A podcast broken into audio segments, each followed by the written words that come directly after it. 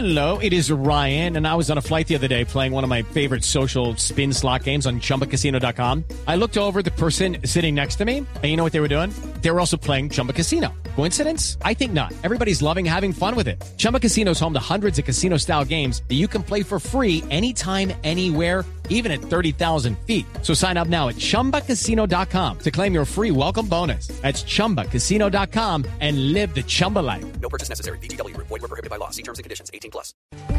Una noticia que nos llega con deprisa a esta hora. Si ves la diferencia, se va a dar cuenta de la diferencia entre las noticias de Diego, que viene de lunes a viernes menos los martes, y las mías, que estoy dirigiendo los martes, o acompañándolos, conduciendo.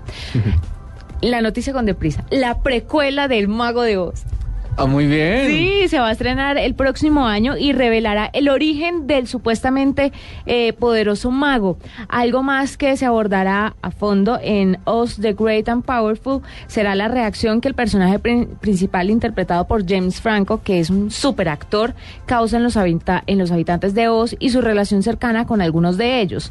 Eh, lo que muestra sobre todo los carteles promocionales es a la bruja malvada de Oz y pues promete ser una gran película, sobre todo porque es vista no desde el punto de Dorothy, Sí. sino desde el lado oscuro del asunto y nos muestra los orígenes y el inicio. Y seguramente de ahí van a salir muchas otras más. Y precuela es la, la película como lo, lo que se denomina como la, la trama que viene antes de la historia que conocemos. que ya conocimos, ajá. Y es interesante ese enfoque.